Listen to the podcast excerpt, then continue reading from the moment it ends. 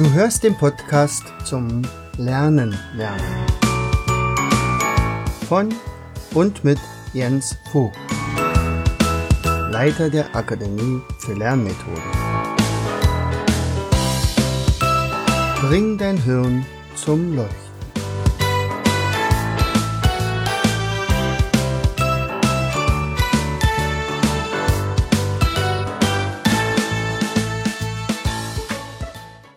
Herzlich willkommen zu Vogtis Podcast Show.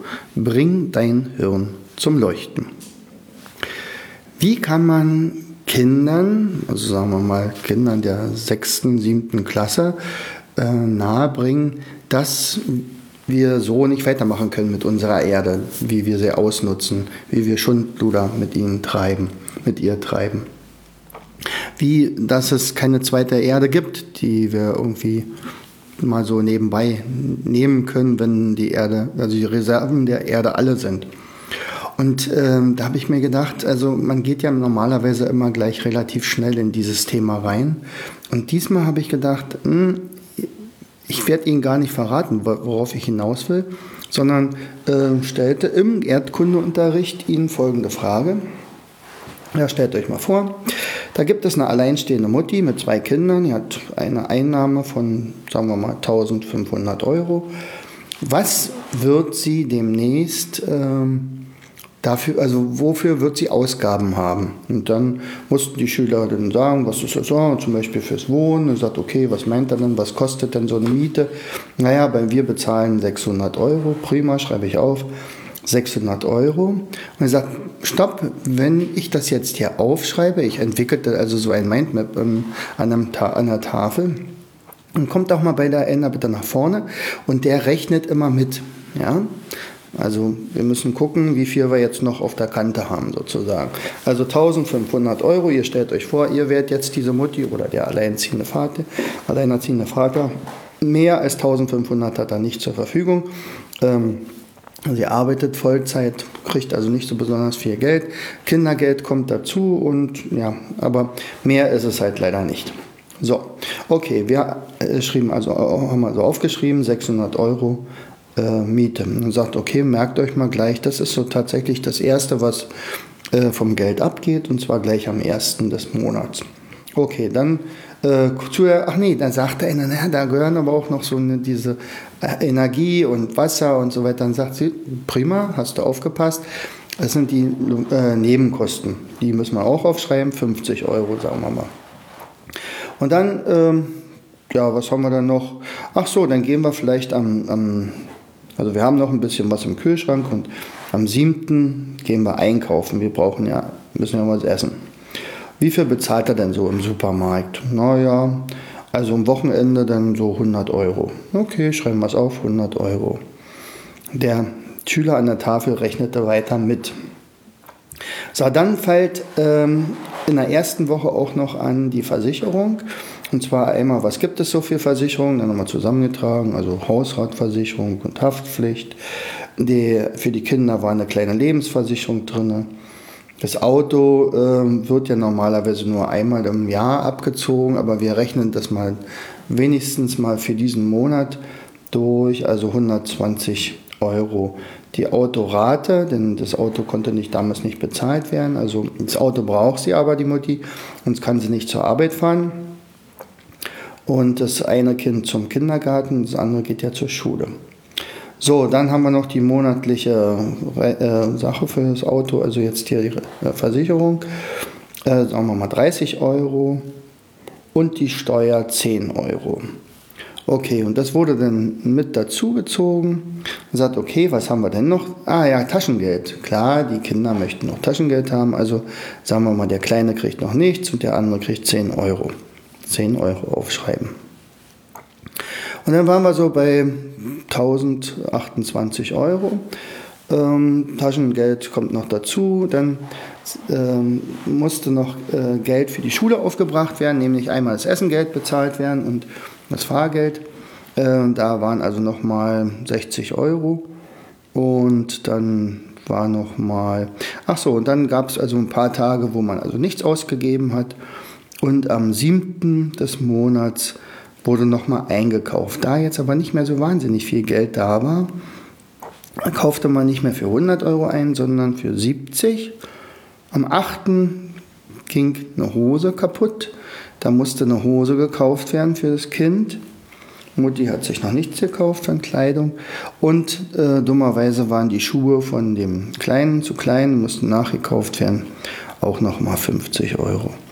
So, und am 9.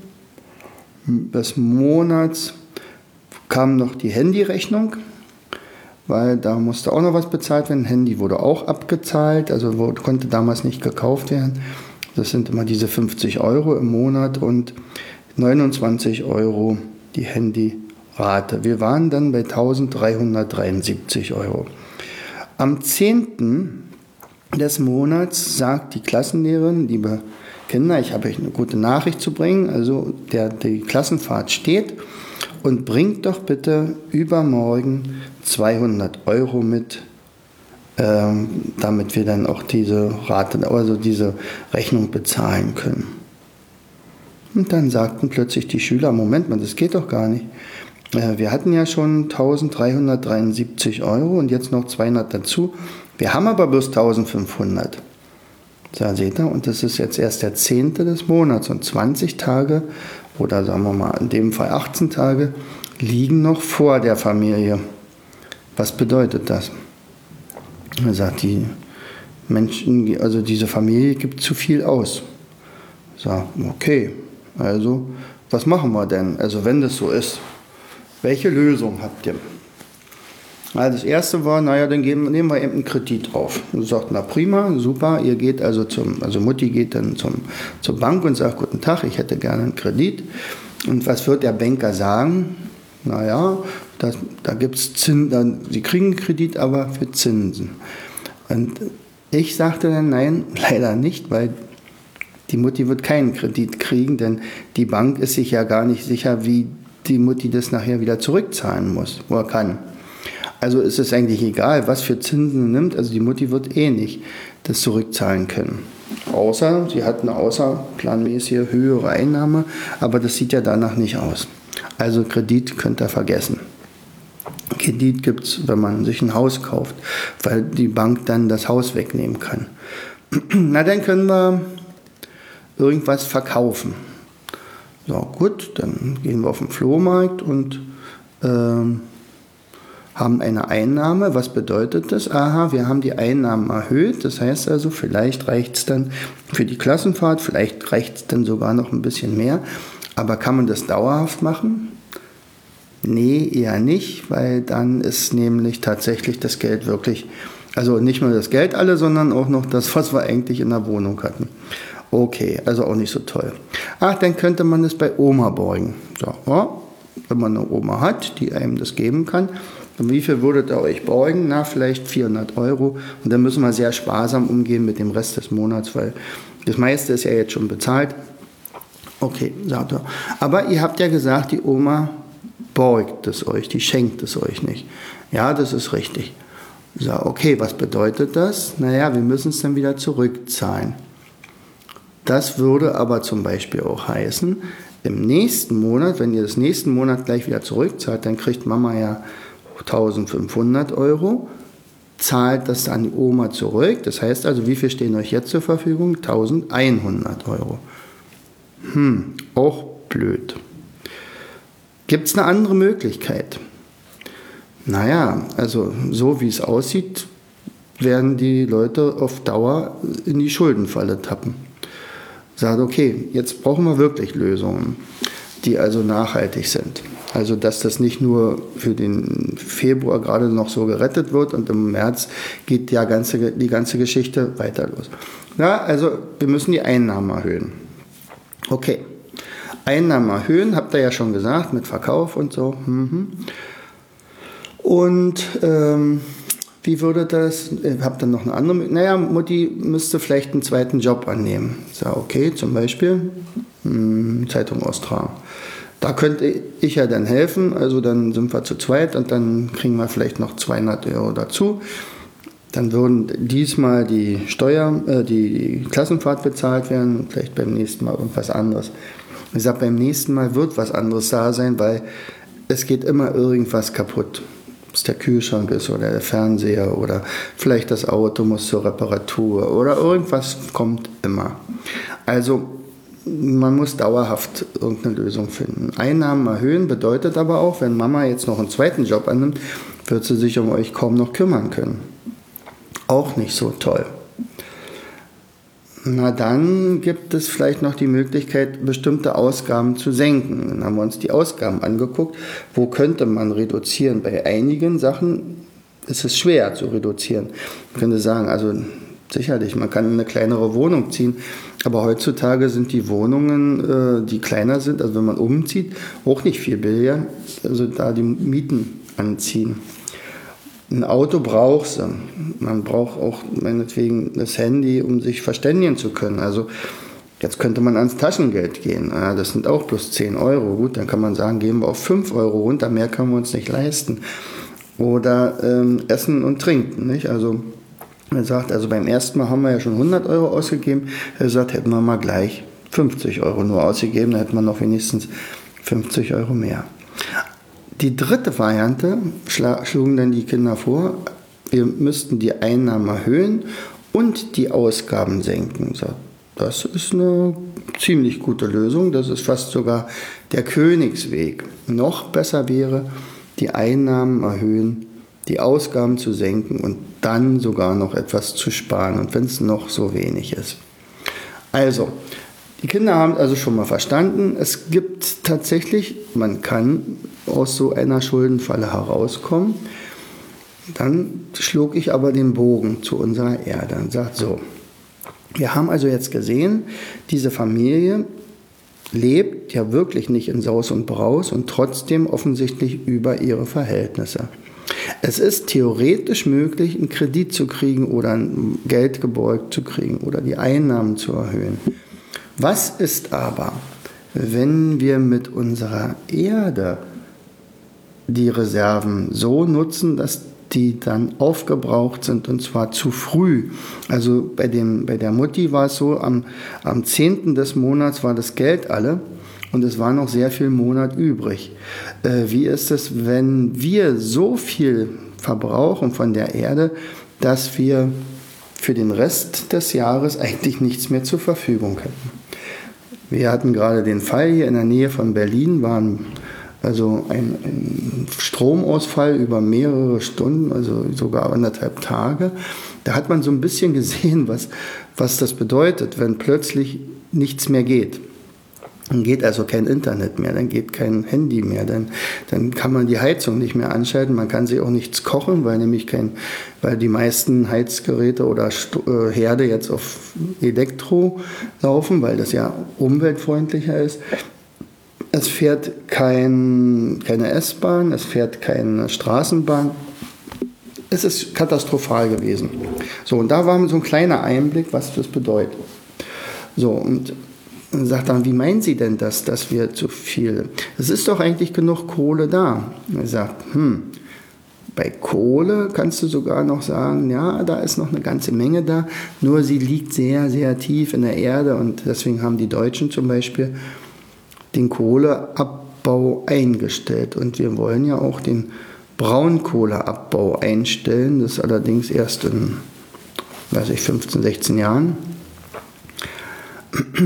Aber das aus einem anderen Grund, nämlich nicht um die Reserven zu schonen, sondern einfach um weniger Kohlendioxid auszustoßen. Denn wir erhöhen ja künstlich den Kohlendioxidgehalt der Luft und das wiederum führt dazu, dass die Erde sich, oder die Atmosphäre sich immer weiter erwärmt.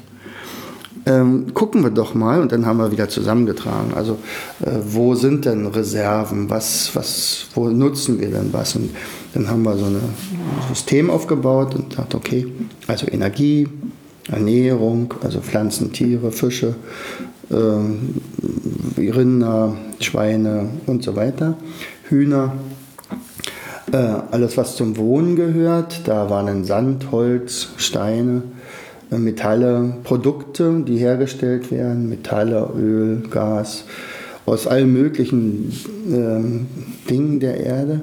Der Flächenbedarf, wo wir drauf wohnen, wo wir Dinge bauen. Ähm, unser Transport, dass wir mobil sind, da wäre dann der Kohlendioxid halt, also Sauerstoff, äh, Benzin, Kerosin, ähm, alles was mit Wasser zu tun hat, vor allen Dingen unser Trinkwasser. Ähm, tja, und das sind offensichtlich alles Dinge, die teilweise endlich sind. Am nachhaltigsten könnte man ja sagen, okay, wir sieht, wir, also das verstehen die Kinder auch recht gut.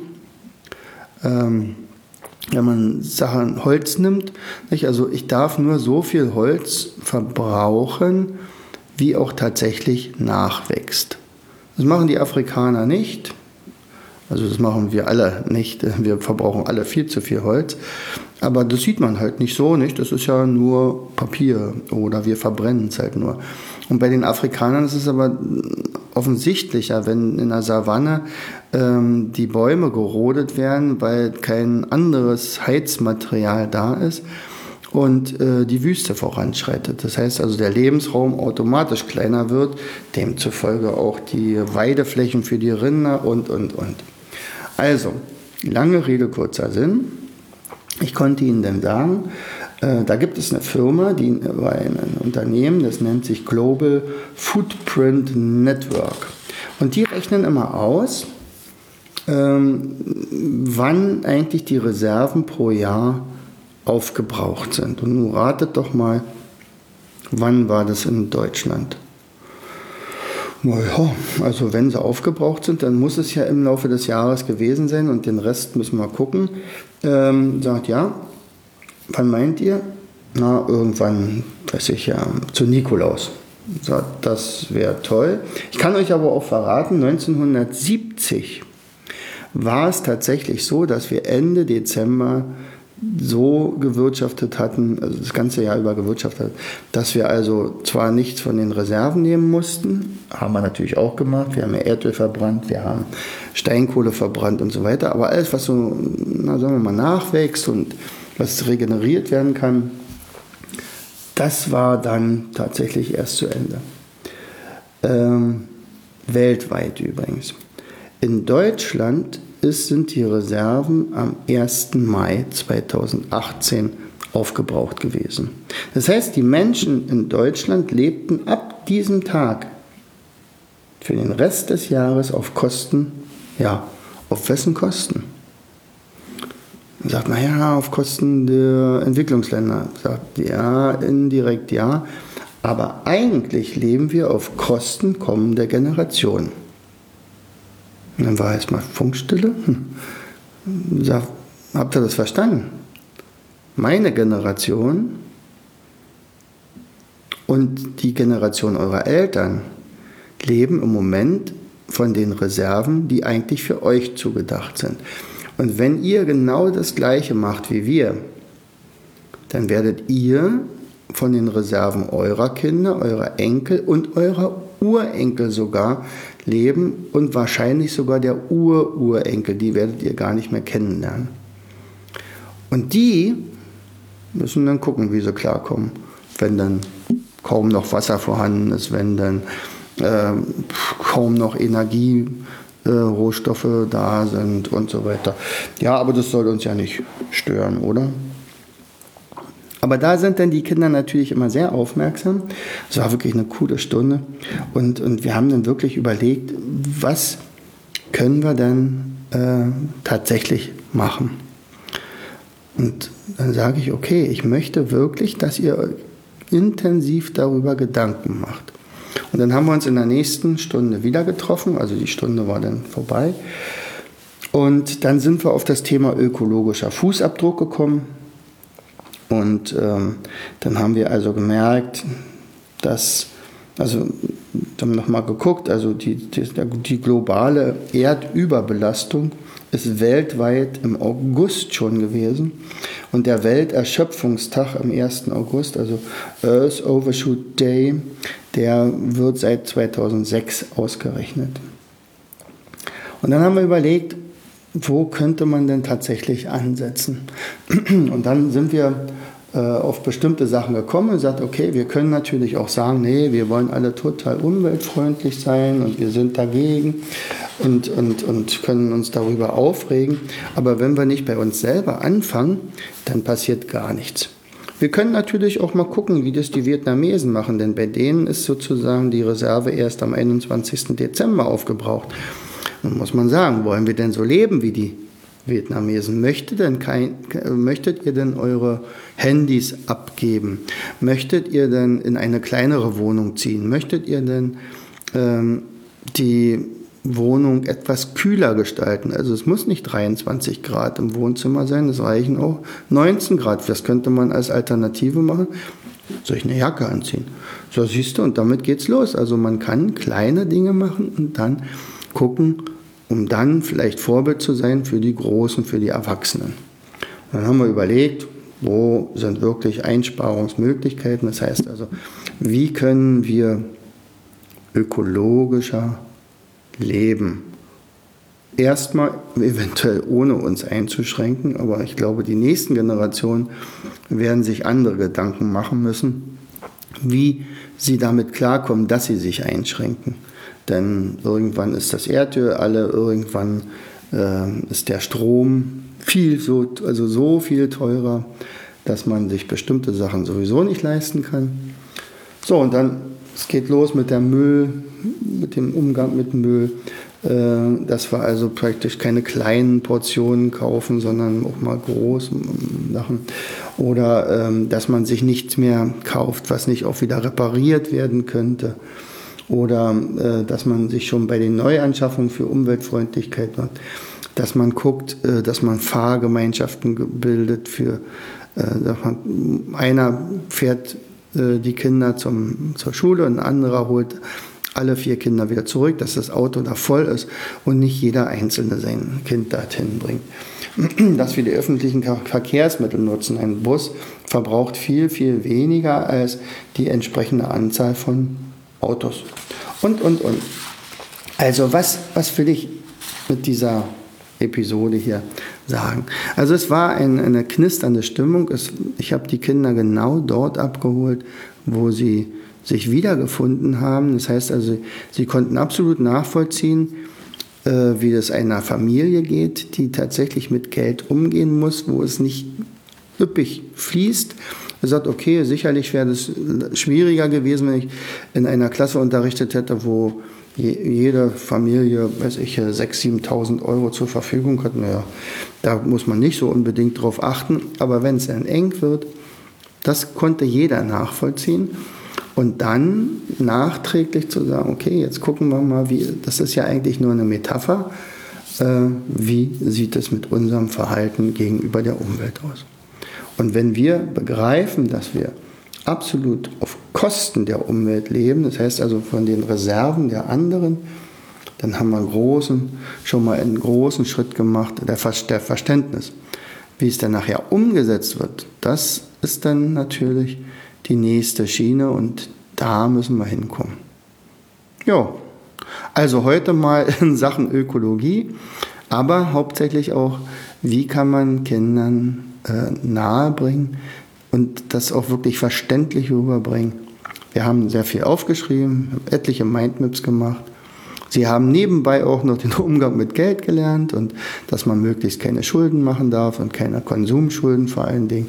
Also wir haben ja dann natürlich auch darüber gesprochen. Er sagt, naja, und wenn wir jetzt aber zum Beispiel die Möbel äh, also mit 0% Zinsen kauft und dann Ratenkauf macht, das ist doch super. Er sagt, ja, nun überlegt doch mal, dann habt ihr aber meinetwegen 15 Monate nicht 1500 Euro zur Verfügung, sondern nur 1400 Euro. Dann ist das Geld ja viel früher alle als. Das haben sie verstanden. Ja, also, könnt mir ja auch mal schreiben, wie ihr mit euren Kindern umgeht, wie ihr die Sache Ökologie bedankt. Nicht? Äh, vielleicht sage ich beim nächsten Mal sogar noch mal was, wie, was denn für äh, Lösungsvorschläge gekommen sind. Bis dahin, herzlichst, euer Jens. Du hörtest den Podcast Das Lernen lernen. Bring dein Hirn zum Leuchten. Von und mit Jens Vogt, Leiter der Akademie für Lernmethoden. Gerne lade ich dich ein, uns auf unserer Seite zu besuchen. Klicke einfach auf www.afl-jv.de.